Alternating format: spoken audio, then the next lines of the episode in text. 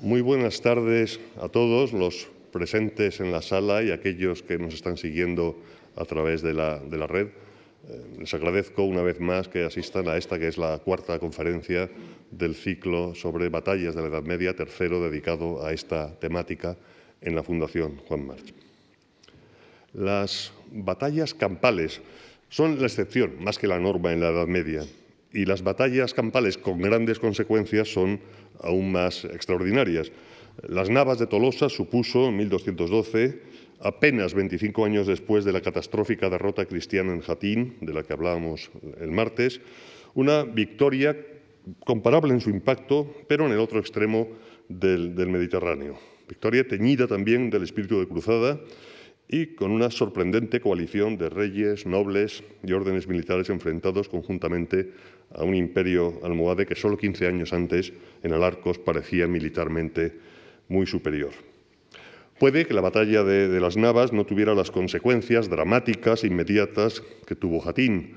El imperio almohade no colapsó de inmediato y Sevilla, por poner un ejemplo, no será conquistada por mi patrón Fernando III, comparto con el conferenciante la vinculación sevillana, hasta 1248. Pero lo cierto es que antes de Navas las campañas se libraban al norte de Sierra Morena, en la meseta, y en cambio tras Navas el peso de las campañas se desplazó enseguida eh, al sur, mostrando, eh, en definitivo, el, el cambio de equilibrio militar en la península. Bien, pues para hablar de este acontecimiento, que también fue percibido como extraordinario por sus contemporáneos, me cabe hoy el honor de presentarles al profesor Francisco García Fitz. Catedrático de, Historia Medieval en la Universidad de Extremadura, el profesor García Fitz lleva a sus espaldas, y nunca mejor dicho, una importante, una imponente, diría yo, trayectoria docente como maestro de nuevos especialistas, Además, se implica, es cargo relevante en diversas asociaciones científicas, por ejemplo, vicepresidente de la Asociación Ibérica de Historia Militar siglos XIV al XVI, es director de colecciones de monografías universitarias de altísimo nivel, como la colección Tempus Verrae, pero además de, de su magisterio y de su esfuerzo institucional, nuestro conferenciante es, sin duda alguna, una de las dos o tres mejores especialistas en historia medieval que hay en España y uno de los mejores a nivel europeo y mundial. No solo conoce la batalla de Navas perfectamente, ya que escribió en el año 2005 un libro, una monografía específica sobre ella, sino que, es lo importante, domina el contexto de la historia medieval en todas sus facetas, que es lo importante de verdad.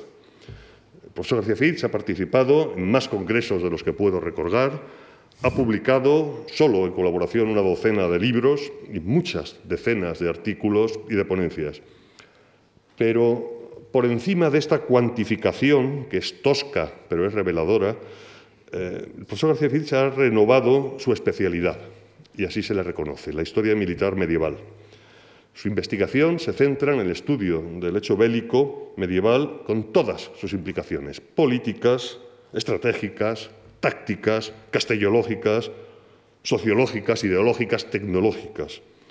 Su trabajo es eh, referencia para muchos y buenos colegas y discípulos, incluso para quienes centramos nuestra atención en el mundo antiguo. Debo decir, yo sigo su trabajo con, muchísimo interés. Por eso ha escrito mucho y, y muy bien sobre el controvertido concepto de reconquista, sobre el trato a los prisioneros de guerra cristianos y musulmanes en las guerras, sobre ideología y las fuentes para el concepto de la guerra santa, eh, sobre tácticas militares, el concepto de batalla, máquinas de asedio, me eternizaría.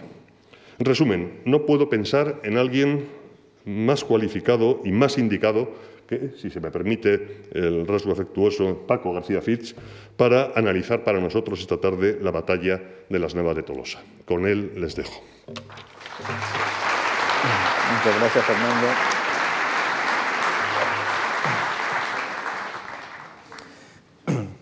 Muy buenas tardes. Eh, permítanme eh, agradecerle en primer lugar a Fernando, a Fernando Quesada su presentación, su generosa presentación. Eh, todo lo que ha dicho solo quiere decir, eh, en el fondo, que uno ya tiene una cierta edad. Eh, Quiero agradecerle a Fernando también la invitación para estar aquí en, en, este foro. Me parece un verdadero privilegio y espero estar a la altura de quienes me han precedido. E igualmente me gustaría agradecerle a la Fundación Juan March el que me haya dado la oportunidad de estar con todos ustedes. Y por supuesto les agradezco a ustedes que estén aquí en una tarde, en una tarde fría. Bien, eh, en un ciclo sobre batallas eh, de la Edad Media, eh, yo creo que casi inevitablemente tenía que estar la batalla de las Navas de Tolosa, en esta selección que han hecho los, los organizadores. Si me permiten ustedes, me gustaría mostrarles un par de testimonios que dan una idea de la importancia que inmediatamente después de lo ocurrido cerca de Santa Elena, en el norte de Jaén, eh, expresaron mm, algunos contemporáneos. El obispo de Tui, Lucas, que debía de tener en el año 1212, no sabemos exactamente cuándo nació, pero debía de tener, cuando nació Lucas de Tui, el obispo de Tui, pero debía de tener entre 15 y 30 años cuando ocurrió oh, la batalla, y que escribió un par de décadas después, decía de ella que tuvo lugar esta felicísima guerra en el lugar que llaman Navas de Tolosa. Nunca en España hubo una guerra igual. Debo advertirles que Lucas de Tuy conocía la historia de España. Estaba escribiendo un crónico mundi, conocía en el que se insertaban la historia de España y por tanto sabía de lo que estaba hablando. Pues desde su punto de vista, es decir, desde el punto de vista de alguien que fue contemporáneo de la batalla, pues no encontraba en la historia de España ninguna otra guerra, ninguna otra operación militar que tuviera la magnitud que había tenido la batalla de las Navas. No sabemos si lo que estaba expresando Lucas de Tui era el resultado del impacto que a él le produjo la noticia de lo que había ocurrido en las Navas en el momento en el que ocurrió, es decir, en ese momento suyo de juventud, o lo estaba escribiendo a la vista de lo que había ocurrido después de las Navas. No, lo sabemos, pero en cualquier caso fíjense la importancia, la relevancia que le está dando a esta noticia, a lo que ocurrió en, cerca de Santa Elena, como les he comentado. Pero fíjense, aproximadamente un siglo después de la batalla, los compiladores del taller historiográfico Alfonsí, los que estaban escribiendo la historia de España de, Alfonso X, de su hijo Sancho IV, decían que uno de los más grandes hechos que en el mundo aconteciera desde que el mundo fue creado, desde el Génesis hasta entonces, hasta 1212, fue la batalla que llaman de Úbeda, las Navas de Tolosa. En este caso no se trata ya de que fuera un acontecimiento el más relevante de la historia de España, sino el más importante desde el Génesis hasta 1212. Fíjense lo que esto significa, porque cuanto para cualquier autor cristiano esta frase tiene que resultar chocante, porque al menos habría un acontecimiento uh, más importante que las Navas en ese periodo de tiempo, aunque solo fuera el nacimiento de Cristo. Bueno, esto nos da una idea de la importancia que los contemporáneos y quienes vivieron inmediatamente después, en las generaciones inmediatamente siguientes a, a las Navas, le dieron a la batalla. Precisamente porque la batalla fue un acontecimiento extraordinario y ahora nos dedicaremos unos minutos a explicar qué es lo que quiero decir cuando hablo de un acontecimiento extraordinario. Las fuentes que tenemos, los autores que escribieron sobre ella, quiero decir los autores contemporáneos, incluso los testigos, crearon tal magnitud de testimonios que la hace incomparable con ningún otro acontecimiento bélico en las relaciones entre cristianos y musulmanes en la península ibérica. No creo que haya ninguna otra operación que haya recibido, de la que tengamos tantos testimonios y tan diversos. Me refiero dentro del contexto medieval hispánico. Eso ha permitido que se hayan publicado una buena cantidad de estudios, de estudios de investigación muy rigurosos y muy serios sobre las navas. Pues si ustedes tienen, tienen interés, eh, necesariamente eh, hay que acudir cuando alguien quiere documentarse sobre las navas a una obra que es básica, que sigue siendo una obra de referencia, a pesar de que tenga más de un siglo a sus espaldas. Me refiero al estudio de Ambrosio Uisi Miranda sobre las navas de Tolosa. Es un estudio que este autor, arabista, historiador, también latinista, eh, presentó en el año 1912, con motivo del séptimo centenario de la, batalla, a un premio a, si no recuerdo mal, la Diputación Foral de Navarra. El premio no le fue concedido. Es muy interesante conocer el dictamen del jurado. ¿Por qué no se le concedió un premio a una obra que les digo todavía hoy en día sigue siendo una obra de referencia? No se le concedió porque el autor utilizaba muy frecuentemente fuentes árabes. Desde nuestra, perspectiva, es absolutamente sorprendente el razonamiento de por qué no se le dio, porque había utilizado fuentes árabes, porque precisamente esa es la gran virtud de la obra de Ambrosio Uisi, haber utilizado todo tipo de testimonios disponibles.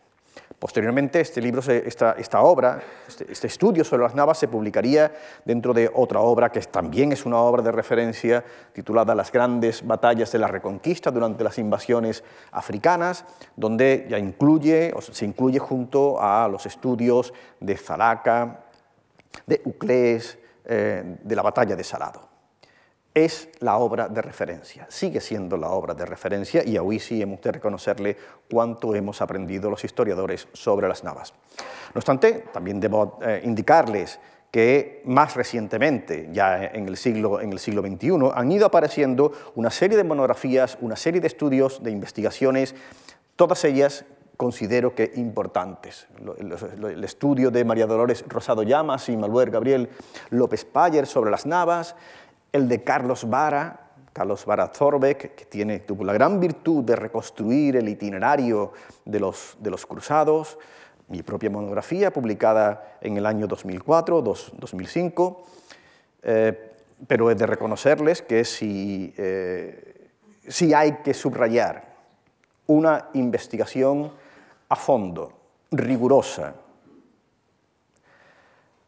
me atrevo a decir que la mejor obra que se ha escrito sobre las navas de Tolosa desde la obra de Huisi es la de Martín Alvira Cabrer, que procede de, su monumental tesis doctoral sobre las navas y Muret. Se publicó, el, estudio sobre las, sobre las navas se publicó en el año 2012, si no recuerdo mal. Además, también en torno, eh, en este siglo que yo sepa al menos, de lo que yo, que yo tenga noticia, se han defendido dos tesis doctorales sobre las navas en, dos universidades norteamericanas, la, eh, la, tesis de Edward Holt y la de Miguel Gómez, ambas sobre distintos aspectos relacionados, aspectos ideológicos fundamentalmente relacionados con las navas.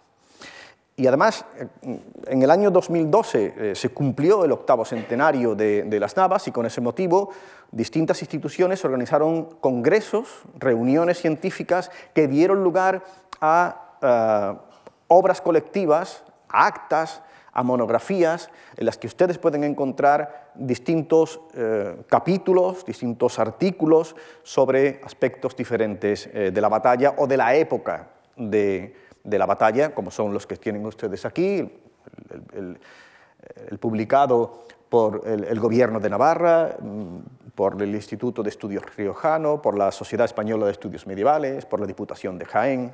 Todos ellos son obras que proceden de, eh, que son el resultado, que recogen el resultado de distintos congresos celebrados entre 2011 y 2012.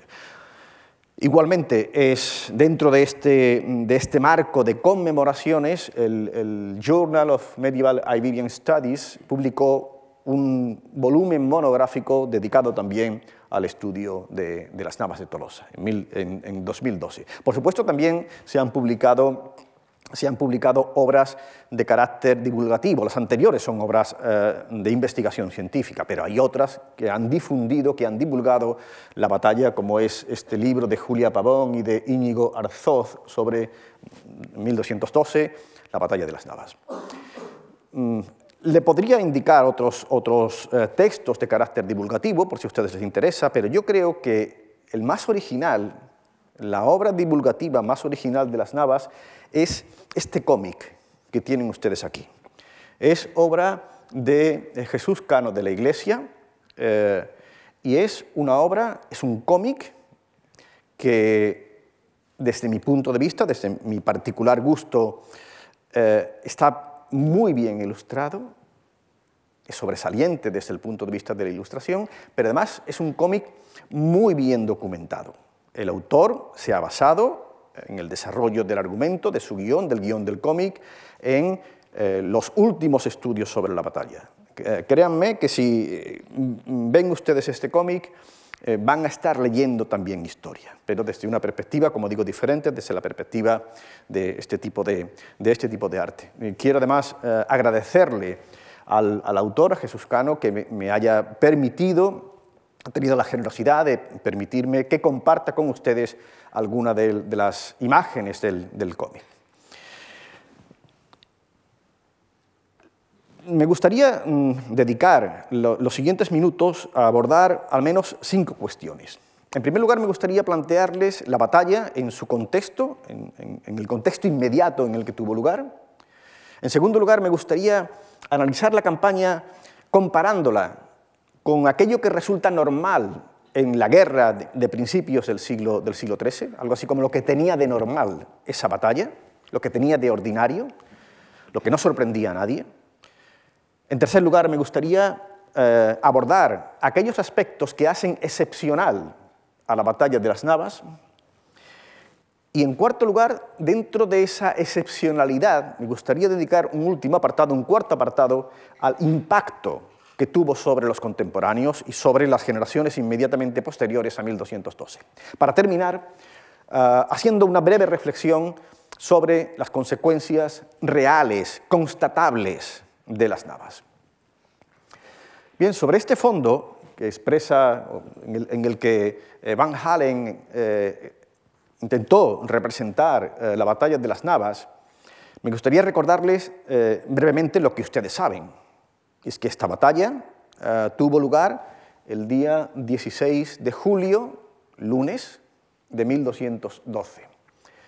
En ella, un ejército cruzado por cuanto que la batalla de las Navas recibió la consideración de cruzada, encabezado por Alfonso VIII de Castilla, por el rey de Castilla, pero acompañado por el rey de Aragón, Pedro II, Pedro el Católico, y por Sancho VII, Sancho el Fuerte de Navarra, se enfrentó a un ejército musulmán dirigido por el califa almohade Muhammad al-Nasir y en el que también estaban integrados no solo almohades, no solo bereberes norteafricanos, sino también tropas andalusíes.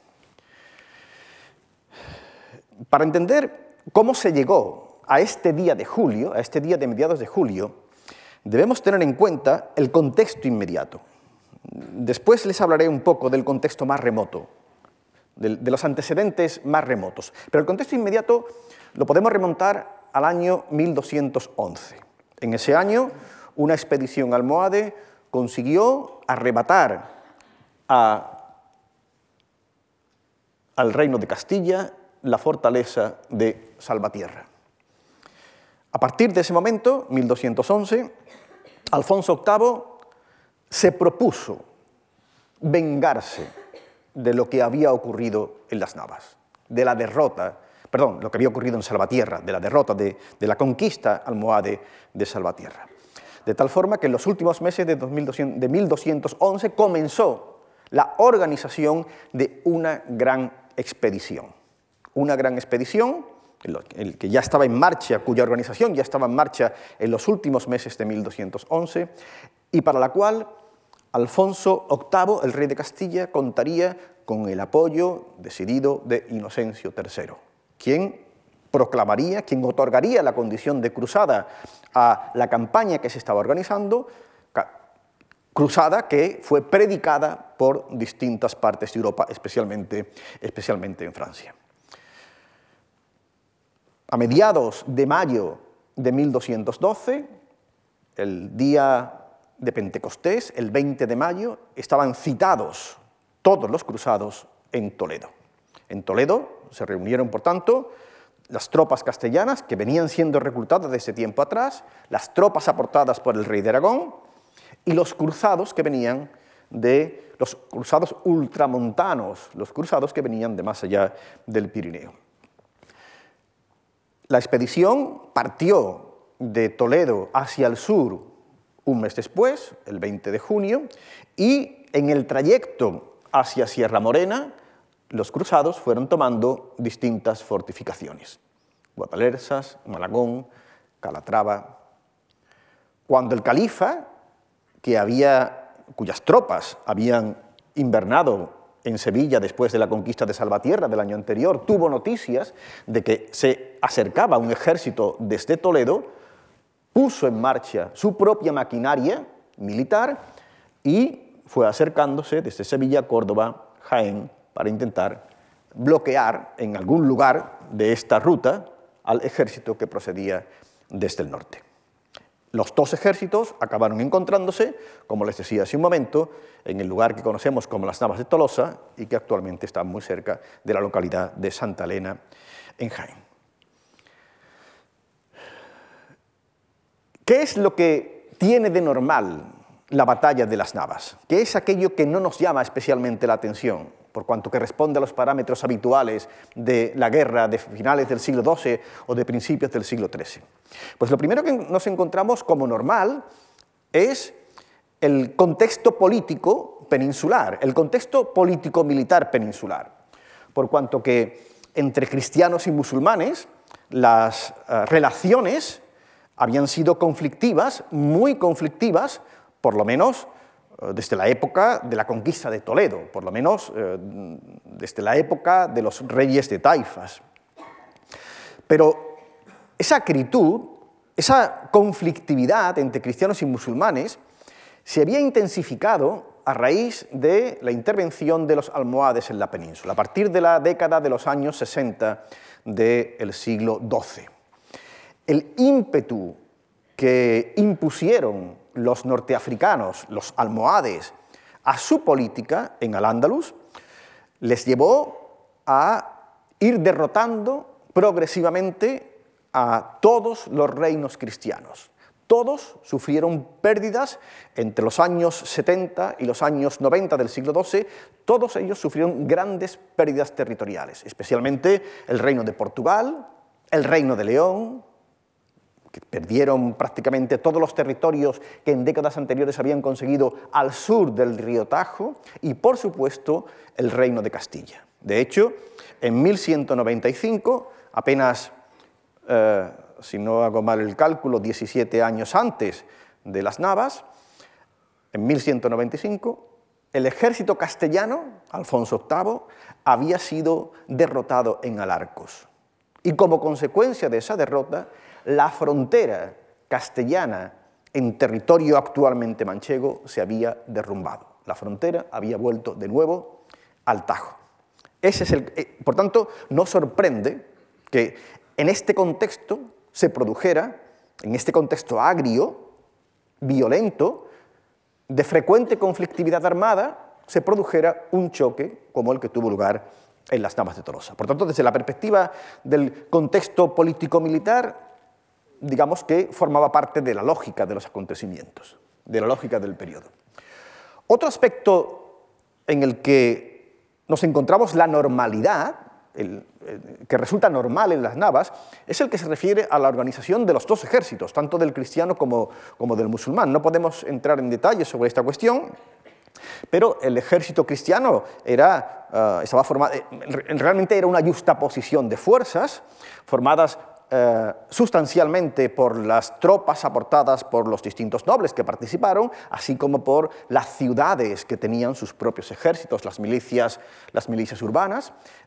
Eran estos unos ejércitos que no eran permanentes, estas fuerzas se reunían para llevar a cabo una operación y se disolvían cuando la operación había terminado. Pero junto a ellos había otras fuerzas que sí eran permanentes, por ejemplo, las guardias reales, las guardias que acompañaban, que acompañaban a, los, reyes, así como los efectivos de las órdenes militares, que todos estuvieron presentes, todas las órdenes militares estuvieron presentes en las navas. Y por supuesto hay un elemento también importante. Eh, entre los integrantes del ejército cristiano que, participa, que participó en las navas.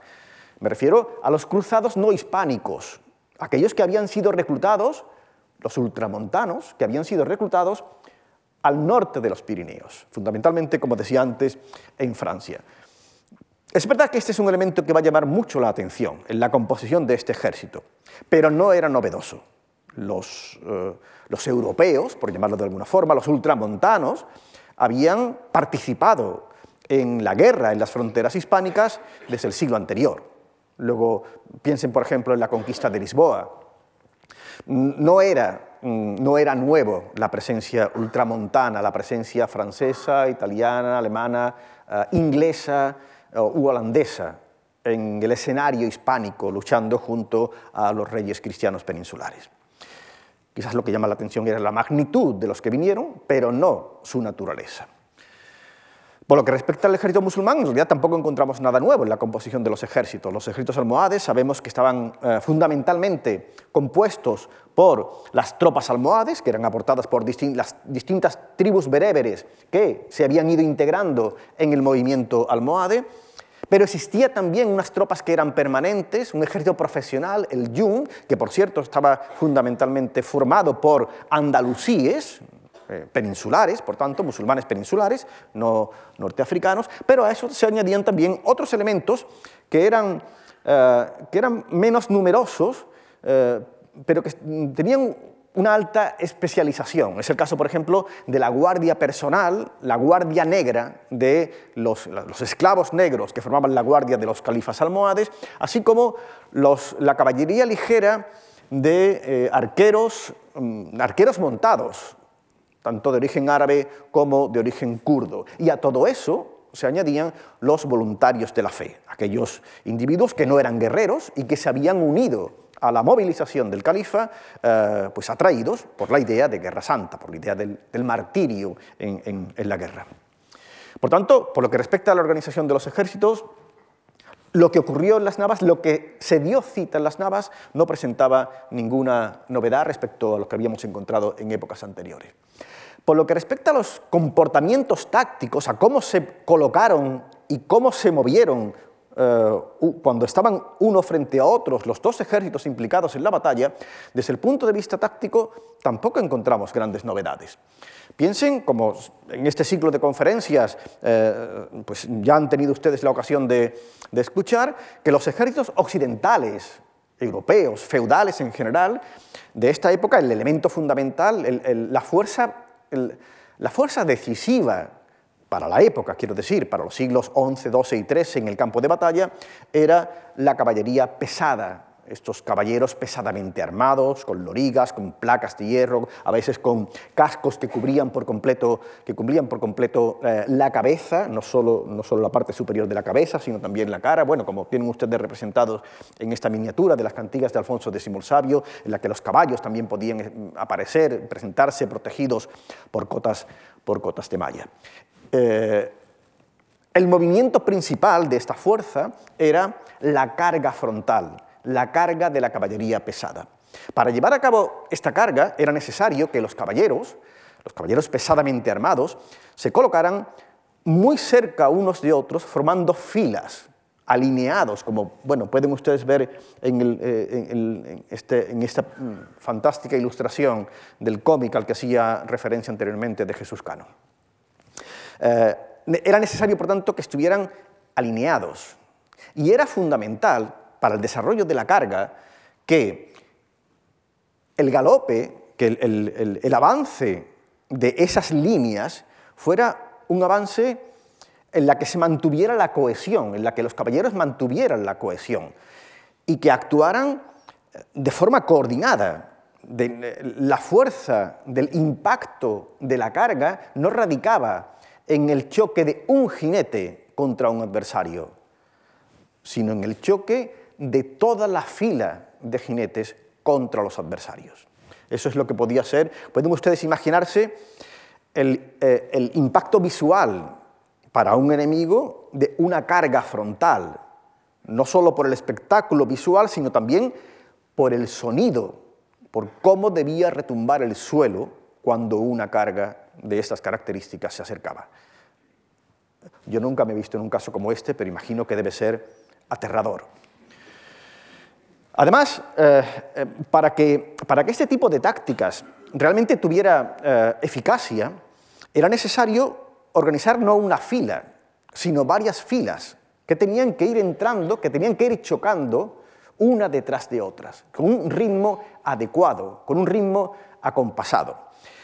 Y además, sobre el campo de batalla, resultaba muy eficiente establecer varios cuerpos, una vanguardia, un cuerpo central y una retaguardia. La idea era que cada uno de esos cuerpos entrara en combate en el momento adecuado. Había que saber calcular cuál era el momento.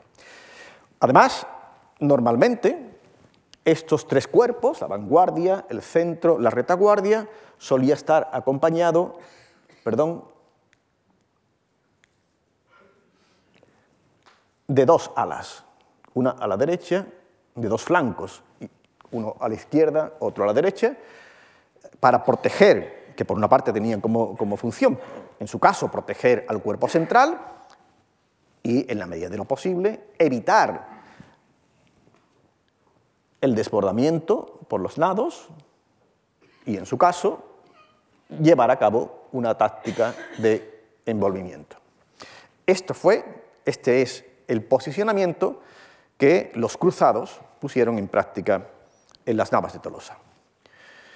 Por lo que respecta al ejército musulmán, su composición táctica, su habilidad táctica era compleja por cuanto que combinaban, solían combinar formaciones cerradas de peones con eh, la contundencia de la carga de caballería, algo que habían aprendido de los occidentales, pero sobre todo el, gran, la gran baza sobre el campo de batalla de los ejércitos, primero almorávides y después almohades, era eh, la movilidad de su caballería ligera. Una caballería que en muchas ocasiones estaba formada por arqueros montados o por jinetes que utilizaban lanzas arrojadizas, más o menos siguiendo una imagen, se pueden dar ustedes una idea con esta imagen del cómic de, Jesús, de Jesús Cano. Aquí tienen ustedes la representación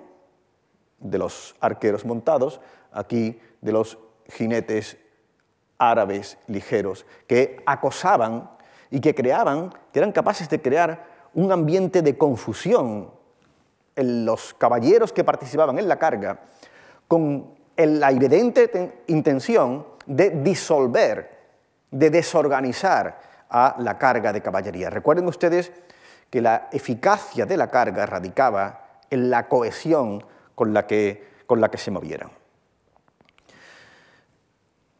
En el caso islámico, en el caso musulmán, en el caso almohade, los ejércitos, estos ejércitos también se colocaban en el campo, en el campo, sobre el campo de batalla formando distintos cuerpos una vanguardia, que en este caso, en el caso de las Navas, estuvo formado por los voluntarios de la fe, del yihad, un cuerpo central formado por la infantería y la caballería almohade y andalusí, y una retaguardia. Y a izquierda y a derecha se colocaron, se colocó la caballería ligera de arqueros y de lanceros árabes y kurdos.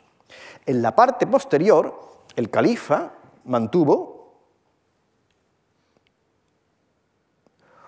Una estructura cerrada, las fuentes le denominan corral o palenque, formado por eh, escriños, es una estructura cerrada, una especie de eso, de corral. En el centro se colocó la tienda, la tienda del califa y donde se colocó a su alrededor también la guardia califal, la guardia de esclavos negros.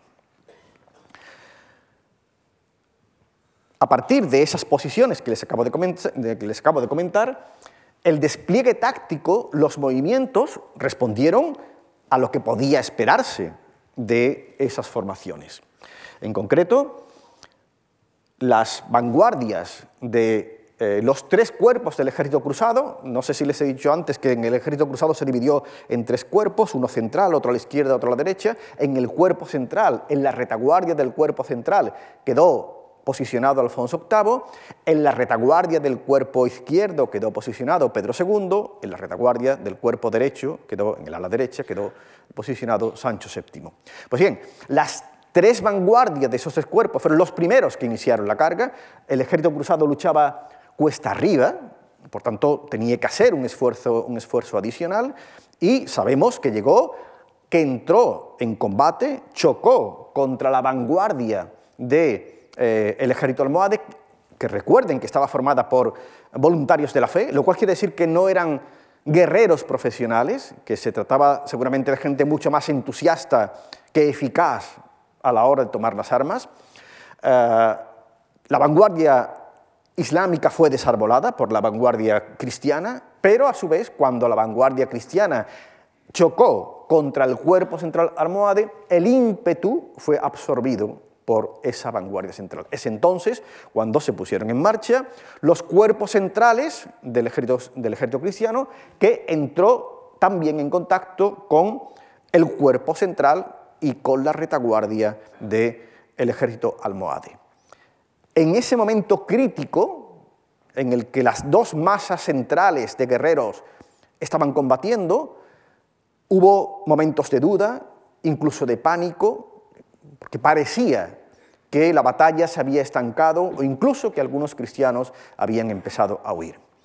Y en el momento preciso, ni antes ni después, sino justo cuando resultó más eficiente, entraron en liza las retaguardias de Pedro II, de Alfonso VIII, de Sancho VII, que acabaron, esta vez sí, rompiendo a la formación militar islámica para llegar a el corral, para llegar al palenque en el que estaba el califa almohade, rodeado por la guardia, por la guardia negra. Cuando el califa comprobó que la batalla estaba prácticamente perdida, huyó. Pero todavía había que asaltar ese último elemento más o menos fortificado que hemos visto antes, el corral, el palenque, que insisto, estaba rodeado por la guardia negra del califa. Este episodio es uno de los que despertaría la imaginación de no pocos, eh, porque resultaba un acto glorioso haber sido el primero en romper, en entrar en el corral, y no fueron pocos los que se atribuyeron ese mérito, incluyendo a pues, quien dirigía la vanguardia castellana, Diego López de Haro, pero también se atribuyó posteriormente a Sancho VII de Navarra, de ahí, de ahí surgiría la leyenda de las cadenas del escudo de Navarra, por cuanto que en este corral eh, este corral, la fortificación del corral, se había, se había reforzado utilizando cadenas. La ruptura de las cadenas, las cadenas de las navas, sería el símbolo de la victoria que podría que arguirían los navarros posteriormente, insisto que es una leyenda, para colocarlas en su, en su propio escudo, donde, si no estoy equivocado, sigue estando.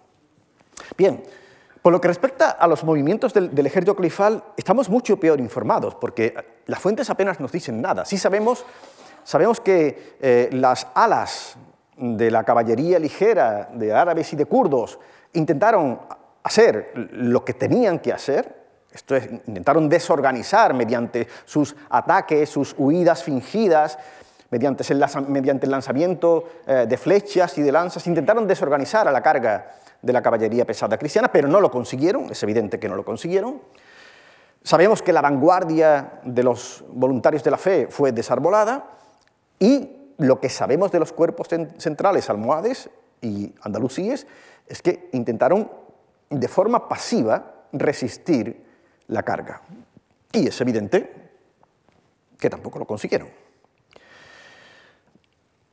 La clave de la victoria cristiana, la clave táctica, parece por tanto residir en su capacidad para mantener la cohesión sin caer en las provocaciones de los arqueros montados y además en que fueron capaces de ejecutar las cargas en el momento adecuado. Hay una anécdota que cuenta un personaje que, tuvo un papel muy relevante en la campaña, que estuvo presente, obviamente, y que además después puso, lo puso por escrito su propia experiencia. Me refiero al arzobispo Jiménez, al arzobispo de Toledo, Rodrigo Jiménez Herrada, quien en un momento determinado en el que Alfonso VIII se desespera pensando que los cuerpos centrales eh, habían perdido ímpetu, que, que la batalla se estaba empezando a perder, intentó de forma precipitada poner en marcha a su retaguardia, que entrase en combate la retaguardia. Y el obispo, el arzobispo de Toledo, le retuvo para que esperase al momento más adecuado. Pues bien, esto nos da una idea de que efectivamente la clave, como digo, desde la perspectiva cristiana, estuvo, la clave del éxito, de la victoria campal, estuvo en la adecuada ejecución de las cargas.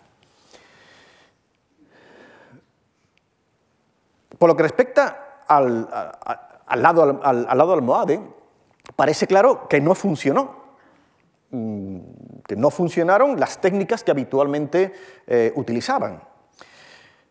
¿Por qué no funcionaron esas técnicas? Insisto, esas técnicas habían sido exitosas. Habían sido exitosas por lo que sabemos las técnicas muy parecidas a estas utilizadas por los almorávides en Zalaca. Y desde luego habían sido unas tácticas exitosas 17 años antes en Alarcos. Pero aquí fracasaron. ¿Por qué? Miren, eh, todo permite pensar que los dirigentes almohades no buscaron la batalla. En esto el, califa al-Nasir fue no conservador, sino razonable. Actuó como un dirigente militar razonable aplicando principios que estaban muy aquilatados, principios militares que estaban muy aquilatados en su época. Y hay un principio fundamental que una tradición bélica que procede además de la época bajo imperial, de la obra de Vegecio, es la idea de que había que, que las batallas campales eran tan inciertas, los resultados de las batallas campales eran tan inciertos que convenía evitarlas o retrasarlas tanto que el enemigo diluyera su fuerza o se diluyera la fuerza del enemigo. Es decir, lo que decía Vegecio, y era un consejo que cualquier dirigente militar razonable seguía, era que no convenía combatir en campo abierto a no ser que tuvieras una mínima seguridad de que las cosas iban a ir bien, de que tenías la superioridad sobre tu enemigo. Y si no, era mejor evitarlo. Y eso fue lo que intentó el califa. El califa intentó en todo momento ir bloqueando el paso, la, marcha hacia el sur del ejército cristiano, con idea de que en algún momento se viera bloqueado y tuviera y se viera obligado a dar marcha atrás, a retirarse. Una retirada hubiera supuesto seguramente, al menos ese era el cálculo del califa, una desbandada, la entrada en pánico de un ejército que se había reclutado para dar una batalla, entusiasmado con la idea de dar una batalla y que a la vista de que el enemigo no estaba, se retiraba.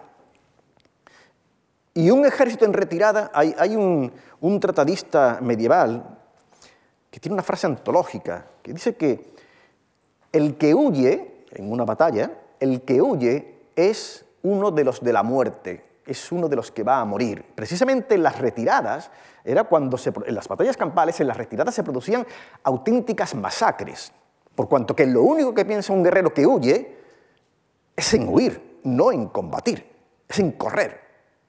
Y eso da lugar, como digo, a auténticas masacres.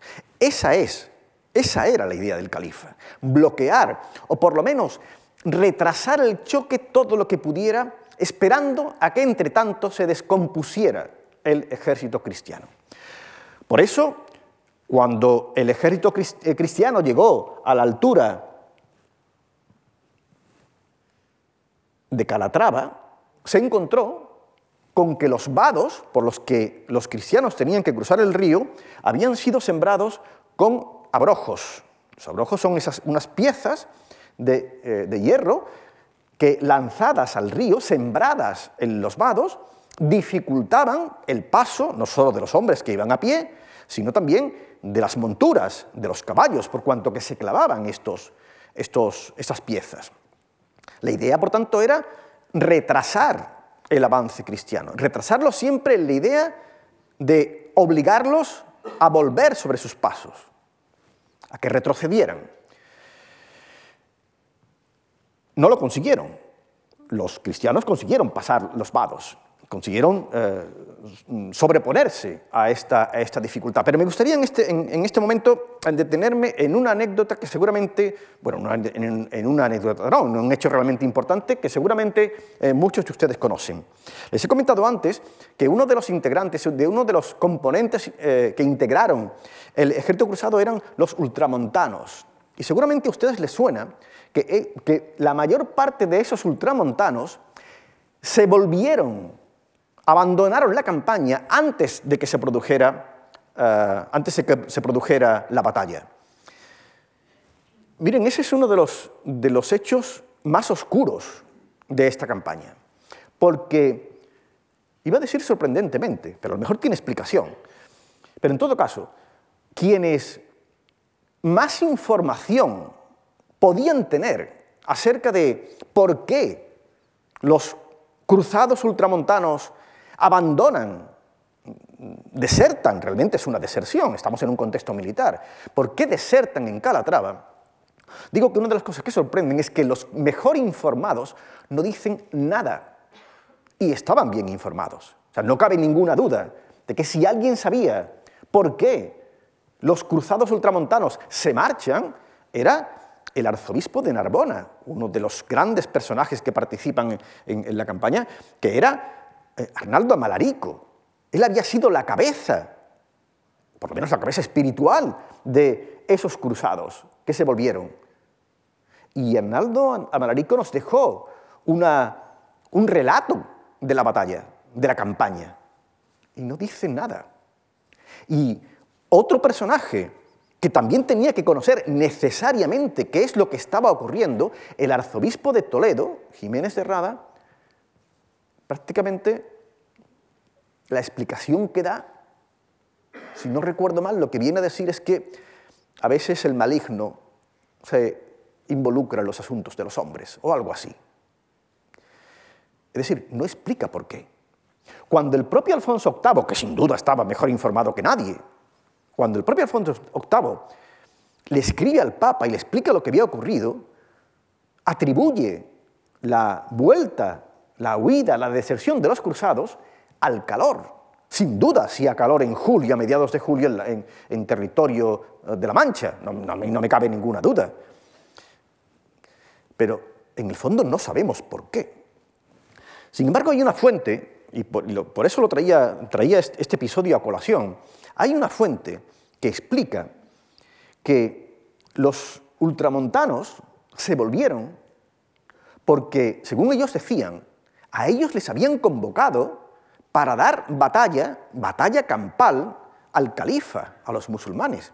Y que como el califa no aparecía, que ellos allí no tenían nada que hacer, porque ellos no habían ido, ellos no habían venido a la península ibérica a ayudar a que Alfonso VIII conquistara castillos. Ellos no habían venido, mucho menos, para que Alfonso VIII utilizara las fuerzas cruzadas tal como se corrió también el rumor de que las quería utilizar para ir contra el rey de León. Ellos no estaban allí para eso, ellos estaban allí para dar la batalla. Pero en este caso no había contendiente, no había contrincante, y por tanto ellos no tenían nada que hacer allí. Bueno, este episodio y esta explicación podría tener, eh, estar relacionada con el hecho de que efectivamente al llegar a los vados del Guadiana, en Calatrava, el califa al menos había conseguido retrasar el avance eh, cristiano. En parte había conseguido su objetivo, o al menos eso creía él, porque también sabemos que, según los testimonios que después fueron recopilados por algunos autores cristianos, el califa, cuando tuvo noticia de que los cruzados ultramontanos se volvían a Toledo, fue cuando pensó que su plan estaba dando frutos y por tanto fue cuando avanzó su posición desde Jaén hasta Baeza, Úbeda, hasta la posición que finalmente ocupó. Por tanto, em, parece claro que la idea del califa era eh, retrasar la batalla hasta que se descompusiera el ejército cristiano. Insisto, en los vados del Guadiana no lo consiguió. Por tanto, tuvo que establecer una nueva línea de bloqueo. Esa nueva línea de bloqueo se estableció en la, cima de Sierra Morena en torno al castillo de Ferral. La idea era impedir que el ejército cristiano que venía por el puerto del Muradal cruzara Sierra Morena a esta altura. Los primeros choques entre cristianos y musulmanes se produjeron precisamente en torno al castillo de Ferral, que como digo está en la cima de Sierra Morena por este camino, a lo largo de este camino. La idea era bloquear la subida. No consiguió, las tropas califales no consiguieron bloquear la subida. Y como no consiguieron bloquear la subida, intentaron entonces bloquear la bajada hasta el lugar donde estaba el ejército almohade. La idea, por tanto, era de nuevo detener al ejército cruzado. Y para ello contaban con la topografía. En esta zona, a lo largo de este camino, hay un desfiladero, que las fuentes llaman el desfiladero de Losa, por el que resultaba extraordinariamente difícil pasar. Si el ejército cruzado, que ya había tomado la cima de Sierra Morena, quería acercarse al ejército califal para combatirlo, tenía que pasar por el desfiladero de, de Losa. Y eso era un suicidio. No había forma de pasar por el desfiladero. Era muy fácil defender el desfiladero y, por tanto, era impracticable esta bajada. Cuando los cristianos se dieron cuenta de que resultaba imposible la bajada, se encontraron en una situación verdaderamente dramática. De hecho, se tuvo que reunir un consejo de guerra en la, en la, tienda de Alfonso VIII, en torno al castillo de Ferral, para saber qué hacer, para tomar una decisión. Algunos tenían muy claro que dado que no se podía continuar, lo único razonable era volverse. Pero volverse significaba que sería interpretado por muchos de los cruzados como una huida, especialmente con el enemigo a la vista. Y eso daría lugar a una desbandada, al pánico, a la masacre. Eso es lo que estaba esperando el califa. En esta, ese día, si no recuerdo mal, son tres o cuatro días antes de la batalla, el panorama era absolutamente negro. No se podía bajar porque sería un desastre, no se podía huir porque sería otro desastre. Y en ese contexto es en el que se produjo otro episodio del que seguramente todos ustedes han oído hablar, y es la aparición providencial de un pastor, el pastor de las Navas, que se acercó a la tienda de Alfonso VIII y que informó de un camino diferente, de una bajada diferente, la que viene por aquí, por la Peña de Malabrigo, por el Puerto del Rey, por el Camino del Rey, y que le permitiría al ejército cruzado bajar de Sierra Morena, colocarse frente al ejército califal sin obstáculo alguno. Y eso fue lo que ocurrió. Si se dan ustedes cuenta, en todo momento el califa ha intentado evitar la batalla bloquear el paso, no quería combatir, no quería combatir en campo abierto. Esto lo que quiere decir, hay un cronista, eh, Juan de Osma, canciller de Castilla, que, que, utiliza dos, dos expresiones eh, interpretando lo que sintió el califa cuando se dio cuenta de que finalmente el ejército cruzado había conseguido bajar de Sierra Morena. La expresión que utiliza Juan de Osma, el sentimiento, los sentimientos que le atribuye Juan de Osma al califa fueron estupor y temor. Sintió estupor porque no podía creer que tenía al ejército cristiano enfrente. Y sintió temor porque él no había elegido este lugar para combatir. Porque este lugar es inapropiado para el desarrollo de las tácticas musulmanas. El desarrollo de las tácticas de la caballería ligera requería espacios muy amplios y llanos, por cuanto que la táctica fundamental consistía en el envolvimiento de las fuerzas utilizando la caballería a la caballería ligera. Y eso no resultaba posible hacerlo en un campo que tiene aproximadamente, dependiendo del lugar, entre 2 y 3 kilómetros de ancho y que está por aquí y por aquí, limitado por zonas de barranco que dan al arroyo de la campana y al arroyo del rey. Por tanto, simplemente no podían utilizar esas tácticas. Eso explica, es decir, el hecho de que el terreno no hubiera sido elegido por el califa, explica que no pudiera utilizar las tácticas habituales. En definitiva, aquello que daba ventaja a los musulmanes, las que le daban la victoria habitualmente, aquellas tácticas no se habían puesto en práctica, por el contrario, los cristianos sí pudieron utilizar de manera mucho más eficiente las prácticas. Pero no obstante, fíjense que desde el punto de vista táctico no había nada extraordinario. A los almohades les salió mal, a los cristianos les salió bien, pero no había nada realmente novedoso, novedoso perdón, en, la perspectiva, desde la perspectiva táctica. ¿Qué es entonces lo que tiene de extraordinario las navas? Bueno, pues en primer lugar, una insólita eh, situación en las relaciones políticas. Desde hacía décadas, desde el papado, desde Roma, se intentaba eh, conseguir una unidad política y militar de los reinos cristianos frente a los norteafricanos. Y los papas habían fracasado constantemente. El ejemplo más inmediato había sido lo que había ocurrido en Alarcos. En Alarcos, después de auténticas filigranas diplomáticas, había conseguido que el rey de León y el rey de Navarra apoyasen al rey de Castilla frente a los almohades. Pero entonces el rey de Castilla no quiso esperar ni al rey de León ni al rey de Navarra, se enfrentó solo con los almohades y fue derrotado en Alarcos en 1195. Pero eso no es lo peor. Lo peor es que inmediatamente después el rey de León, Alfonso IX, y el rey de Navarra, Sancho VII, se aliaron con los almohades en contra de los castellanos y durante dos años estuvieron combatiendo tierras castellanas, junto a los almohades. Es decir, el fracaso de ese intento de unidad política y militar frente a los musulmanes había sido absoluto. Pues bien, eso fue lo que no falló en las Navas. De nuevo se recompusieron las relaciones y Alfonso VIII pudo contar con el concurso de el rey de Navarra, del rey de Aragón. Es verdad que no pudo contar con, con el rey de León, pero hubo tropas leonesas en las Navas. Y es verdad también que no pudo contar con el rey de Portugal, pero hubo tropas portuguesas. Y por supuesto contó con el apoyo de todos los cruzados ultramontanos que se unieron a la cruzada, de los que hemos hablado anteriormente. Por tanto, esto es lo primero. Lo primero que sorprende es esta unidad, esta relativa unidad.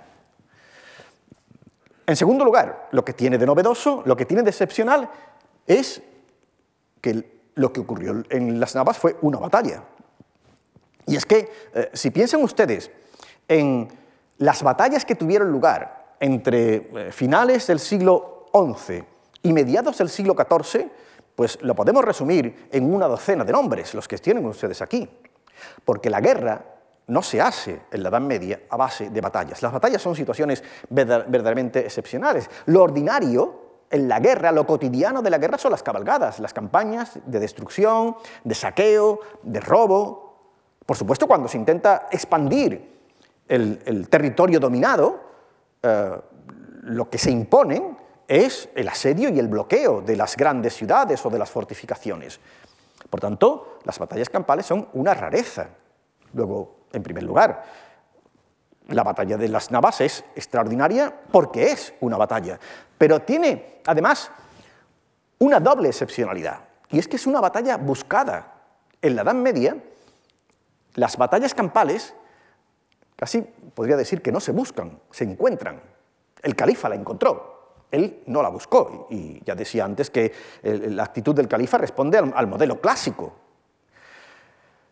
Alfonso VIII, por el contrario, buscó una batalla campal como forma de destruir a su, adversario. Fíjense, insisto, en muy pocas ocasiones los dirigentes eh, políticos y militares se proponen como objetivo principal de una operación dar una batalla campal. Cuando una batalla campal ocurre, normalmente suele ser o en el contexto de una cabalgada, de una incursión, o en el contexto de un asedio. Pero no se plantea una operación para dar una batalla. Pues bien, el objetivo expreso de Alfonso VIII desde el principio fue precisamente dar una batalla a los almohades casi podríamos decir, vengarse en una batalla campal de la derrota campal de Alarcos. Eh, todos los contemporáneos están de acuerdo, todos los cronistas, en la idea de que eh, ese era el objetivo. Eh, de hecho, dice Jiménez de Rada que en un momento determinado de la, campaña hacia el sur, del, itinerario hacia el sur, eh, dejaron de tomar los castillos para, porque no querían demorarse, porque era más provechoso ir directamente a la batalla. Uno puede pensar que estos cronistas están escribiendo después de la batalla y, por tanto, que están escribiendo a la luz de lo que sabían que había ocurrido y por tanto su, punto de vista podía estar mediatizado por lo que ocurrió después, por la propia perspectiva histórica. Pero es que fíjense, este documento, hay un documento del Papa en el que incita a la cruzada a, la población del sur de Francia, fechada, fechado el 31 de enero de 1212, seis meses antes de la batalla. Y explica que Alfonso VIII había dicho, había entendido, que de no ofrecérsele a los almohades resistencia en batalla en campo abierto, y la, expresión que utiliza el latín es campestribelo, no cabe duda de que está pensando en una batalla campal, ellos, los almohades, podrían tomar bajo su criminal autoridad todas las fortificaciones. El rey, decía, ha señalado el próximo día de octava, de Pentecostés, el 20 de mayo, la batalla campal, campestre velum. No cabe duda Insisto, que seis meses antes se sabía que lo que quería el rey era dar una batalla campal. En un, párrafo antológico de la obra de Martín Alvira, escribe que Las Navas es la primera y única cruzada de la Edad Media cuyo objetivo explícito fue librar una batalla campal. Hubo muchas cruzadas, pero ninguna, salvo las Navas, se había convocado para dar una batalla campal. Por tanto, esta doble excepcionalidad le da un rango especial a las batallas dentro del conjunto de las batallas eh, medievales. Pero es que además se da otra circunstancia, una cuarta circunstancia que explica lo extraordinario de las navas. Me refiero a la magnitud de los recursos empleados. Nunca antes en la historia de las relaciones entre cristianos y musulmanes se habían movilizado tantos hombres, tantos recursos económicos como los que se emplearon en las navas. Hubo un reclutamiento a gran escala en el que se tardaron meses y que afectó no solo al reino de Castilla, sino también, como ven ustedes, se movilizaron fuerzas procedentes de Aragón, de Navarra, de León y de Portugal, y por supuesto los ultrapirenaicos, los ultramontanos a los que hemos hecho, hecho referencia. Hubo, se pudo disponer de recursos financieros extraordinarios. Hay algún Juan de Osma, si no recuerdo mal, es el que afirma que la Iglesia castellana había, dado, había donado la mitad de sus rentas para la financiación de la guerra. Eso permitió superar el reto logístico que era movilizar a una masa de guerreros durante más de un mes. Pero es que además ese ejército no era un ejército normal en, torno al número de guerreros en las navas se ha escrito mucho, se ha discutido mucho, entre otras razones porque, las fuentes eh, no son nada fiables, las fuentes que hablan de los números.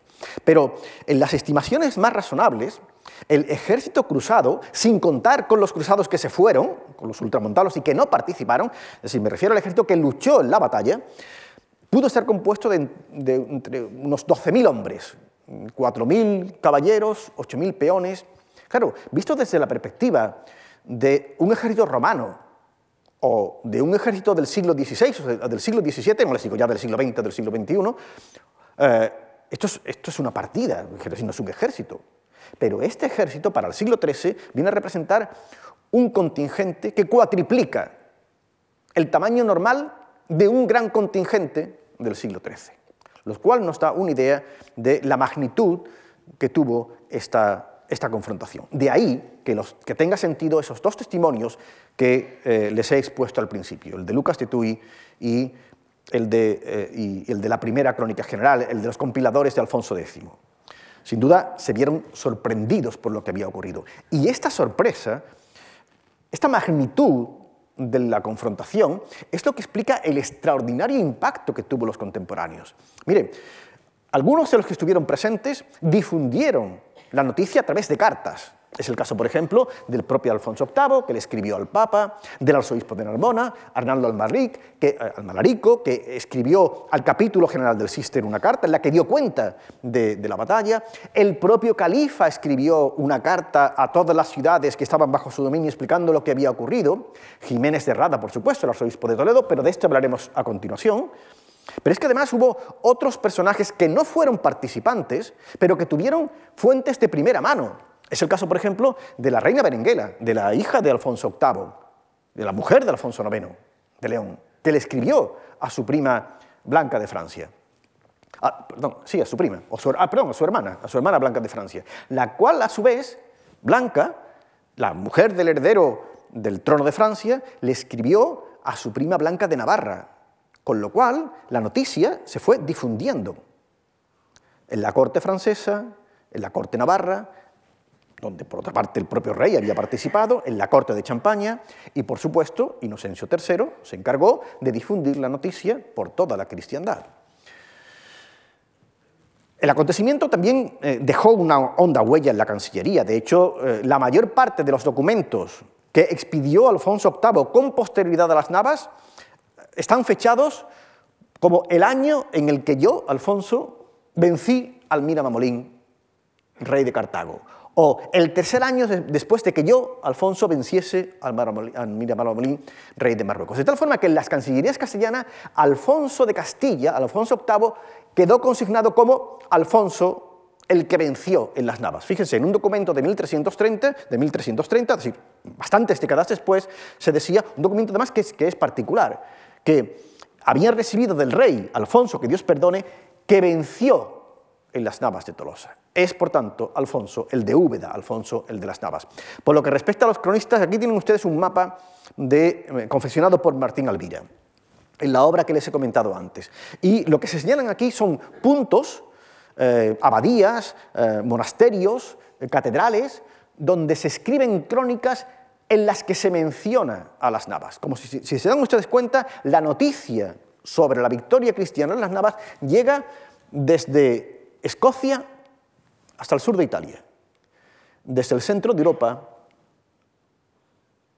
hasta Portugal, por toda Europa. Con razón, dice Alvira, que creyendo, como creen, como creyeron el propio arzobispo Jiménez de Rada creía que las Navas había sido una cuestión de los hispanos, en realidad las Navas fue una cuestión europea, al menos si tenemos en cuenta la difusión, la enorme difusión que tuvo la noticia. Piensen además una cosa, en muchas de estas crónicas alemanas, flamencas, inglesas, escocesas, italianas, la única noticia sobre la península ibérica en el contexto de las relaciones entre cristianos y musulmanes de esa guerra, la única noticia que aparece es las Navas de Tolosa. Con lo cual, muchos lectores de esas crónicas podían perfectamente llegar a la conclusión que el conflicto entre cristianos y musulmanes en la península ibérica se había resuelto en las Navas, porque era la única noticia historiada en esas crónicas.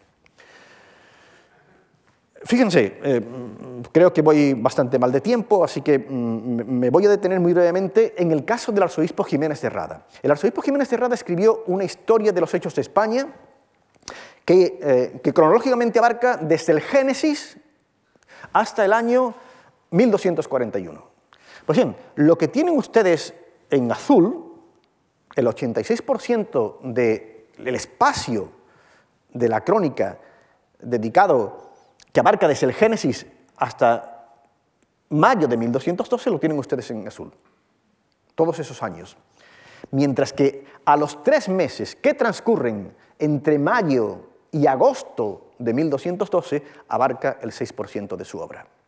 Me podrán ustedes decir que, bueno, era lógico porque después de todo él había estado en la batalla y por tanto le, daba, eh, le dedicaba mucho más espacio, porcentualmente, a la batalla de las Navas que a cualquier otro acontecimiento. Pero es que se da la circunstancia de que Jiménez Herrada fue contemporáneo de todos los hechos posteriores desde agosto de 1212 hasta el verano de 1241, que solo abarca el 8% de su obra.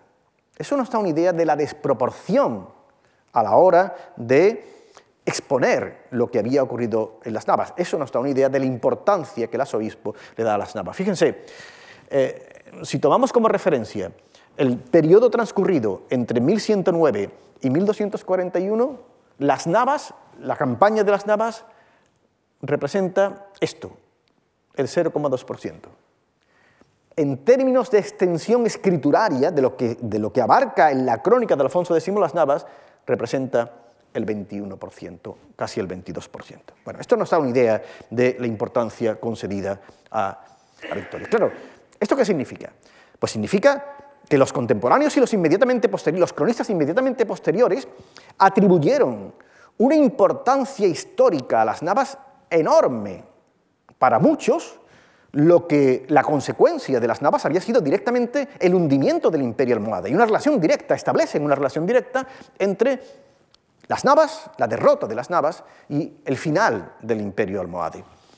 Y insisto que hay varias crónicas que así lo afirman. Fíjese, el propio, el propio Jiménez de Rada, que además eh, tenía la perspectiva histórica, porque estaba escribiendo al final, eh, en la década de los años 40 del siglo, del siglo XIII, y por tanto sabía lo que había ocurrido después de las Navas, decía que esta batalla fue el origen y el hundimiento y la aniquilación de los almohades.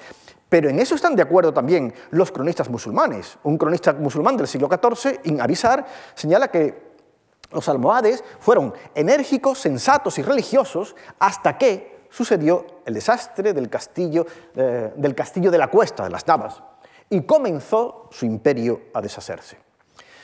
Claro que eh, algunos autores fueron todavía más lejos. No es solo que como consecuencia de las Navas desapareciera el imperio almohade, es que para algunos autores las Navas representó prácticamente el final o el principio del final de Al-Ándalus. Desde aquel tiempo, decían los obispos castellano-leoneses en 1212, la fe católica prevaleció. O más claro aún, Inmidari, otro cronista musulmán del siglo XIV, decía, este año fue la batalla de Al-Uqab, la batalla de las Navas, causa de la ruina de Al-Ándalus hasta hoy. En fin, eh, otro cronista musulmán fue esta calamidad el día 15 de Safar, el 16 de julio de 1212, comenzó a decaer el, poder de los almohades en Al-Ándalus desde esta derrota y no alcanzaron ya victoria sus banderas. El enemigo se extendió por ella y se apoderó de sus castillos y de la mayoría de sus tierras. Y visto con la perspectiva del siglo XVI, Al-Makari, desde el siglo XVI Al-Makari podía sostener que esta no solamente había sido, la batalla no solamente había sido la causa del hundimiento del Ándalus, sino también el hundimiento de, la, crisis, de la, decadencia de todo el África occidental. Ya ven ustedes que le están dando una importancia trascendental a la batalla, pero todavía se puede ir más lejos, ¿eh? porque los contemporáneos que estuvieron en la batalla, Alfonso VIII, Arnaldo Malarico, el, obispo de, Narbona, Inocencio III, tenían muy claro que lo que había ocurrido en las Navas era un enfrentamiento entre la cristiandad y el Islam. Y por tanto que era una confrontación universal. Y de hecho, la victoria había sido la victoria de la cristiandad, no de Castilla, del conjunto de la cristiandad. Es más, dado que se sabía, y es una historia que se había difundido por Europa, que el, rumor de que el, califa al-Moade había desafiado a toda la cristiandad, se interpretó que la derrota califal lo que representaba era ni más ni menos que la salvación de Europa. Aquel año de 1212, Al-Meramamolei, rey de Mauritania, vino a Hispanias con infinitud de sarracenos amenazando con conquistar no solo a Hispania, sino a Roma y a toda Europa, dice un cronista italiano, Riccardo de Cremona. Luego, la derrota almohade había significado la salvación de Roma, de la cristiandad, de Europa. Bueno, ya ven ustedes eh, la importancia que se le concedió en la época a esta, a esta victoria. De hecho, Las Navas se convirtió en un referente. Cuando eh, se quería eh, referir un hecho antológico que marcara como el que se convirtiera en el símbolo de la derrota, para los musulmanes ese fue Las Navas. Decía Avisar, un cronista, el cronista que he citado anteriormente del siglo XIV musulmán, en el año 1217, cinco años después de las Navas, los musulmanes fueron vencidos en el castillo de Alcácer dosal. Se refiere a, a otra batalla, 1217 en Alcácer. Y dice el cronista, esta derrota de los almohades fue una de las mayores y poco menor que la de las Navas. Es decir, la referencia de la derrota es las Navas. Pero es que fíjense que un siglo después, a mediados del siglo XIV, en relación con la victoria eh, castellana en la batalla de Salado, en la crónica de Alfonso XI, las Navas también es el punto de referencia de la victoria, por cuanto que, ¿con qué comparar una gran victoria, en este caso la de la, batalla del Salado, ¿con qué compararlo? Pues únicamente con las Navas. Porque las Navas hasta entonces había sido la gran victoria. Parece, parece que más virtuosa fue esta batalla, se refiere a la de Salado, que tuvo lugar cerca de Tarifa, que la que llaman las Navas de Tolosa, que fue cerca de Úbeda. Es decir, se había convertido, como ven, en una referencia histórica de la derrota o de la victoria. Bien, y con esto ya, termino porque sé que estoy abusando de su paciencia. Eh, miren, eh, todos esos, eh, el, hundimiento mm, del imperio almohade, el final de Al-Ándalus, la decadencia del Magreb, la salvación de Europa, todo eso fue atribuido a las Navas. Bueno, son consecuencias que, que tienen una magnitud enorme, algunas, las últimas, de carácter universal. Sin embargo, cuando uno se acerca al estudio de la batalla y sus consecuencias, lo que encuentra es que efectivamente tuvo consecuencias muy importantes, que son muy relevantes pero, pero limitadas.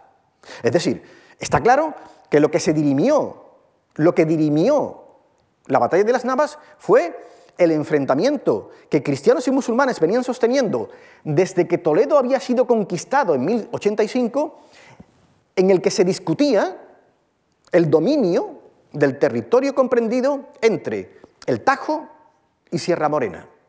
Ese había sido el ámbito de discusión en el área castellana. No me refiero ni a Aragón, ni a Portugal o a León, en el área castellana. Por ese territorio se había luchado en época almorávide, por ese territorio se había luchado en época almohade.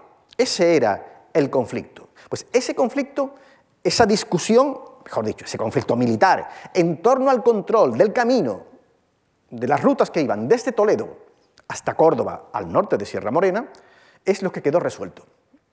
Recuerden que decía al principio que los cruzados fueron conquistando una serie de fortalezas, por ejemplo Calatrava. Pues bien, la victoria permitió la consolidación castellana en esos territorios. Eso tiene una trascendencia histórica, realmente, en, términos políticos y militares. Pero además, aunque la campaña de las Navas y después de la victoria de las Navas en, el campo de batalla, los cruzados siguieron adelante y llegaron hasta Úbeda y Baeza, Baeza y Úbeda que, fueron destruidas. No se posicionaron en el valle del Guadalquivir, pero sí consiguieron controlar los pasos hacia el valle del Guadalquivir. Estas son las consecuencias reales de la batalla de las Navas. Insisto, son consecuencias muy importantes. Se había resuelto un conflicto que había durado, un conflicto territorial, por el control de un territorio que había durado un siglo y medio. Bueno, pues había quedado resuelto. Eso lo había resuelto las Navas. Ahora bien, nosotros sabemos que después ocurrieron otras muchas cosas. Después vino el hundimiento del, del Imperio Almohade. Después vino la conquista castellana del Valle del Guadalquivir, la incorporación de Murcia, el avance aragonés por tierras mallorquines y valencianas, el avance leonés entre el Tajo y el Guadiana, con las conquistas de Cáceres, de Mérida, de Badajoz, el avance portugués hasta el, Algarve, hasta el Algarve. Nosotros sabemos que todo eso ocurrió, todo eso pasó, pero todo eso pasó no como consecuencia directa de las Navas, ocurrió como consecuencia de otros muchos factores, no directamente relacionados con las Navas, o no necesariamente relacionados con las Navas, factores que son mucho más complejos, factores que son los que explican finalmente este mapa. Un mapa en el que nos vamos a encontrar a finales, en la segunda mitad del siglo XIII, a un Islam residual encerrado en la cordillera penibética en Granada, en el reino de Granada. Pero fíjense, esas grandes consecuencias, todo eso que ocurrió después, no empezó, no ocurrió a raíz de la victoria cruzada en 1212 ocurrió como consecuencia, insisto, de otros muchos factores que si a ustedes les parece bien, podríamos analizar otro día. Muchas gracias por su atención y por su paciencia.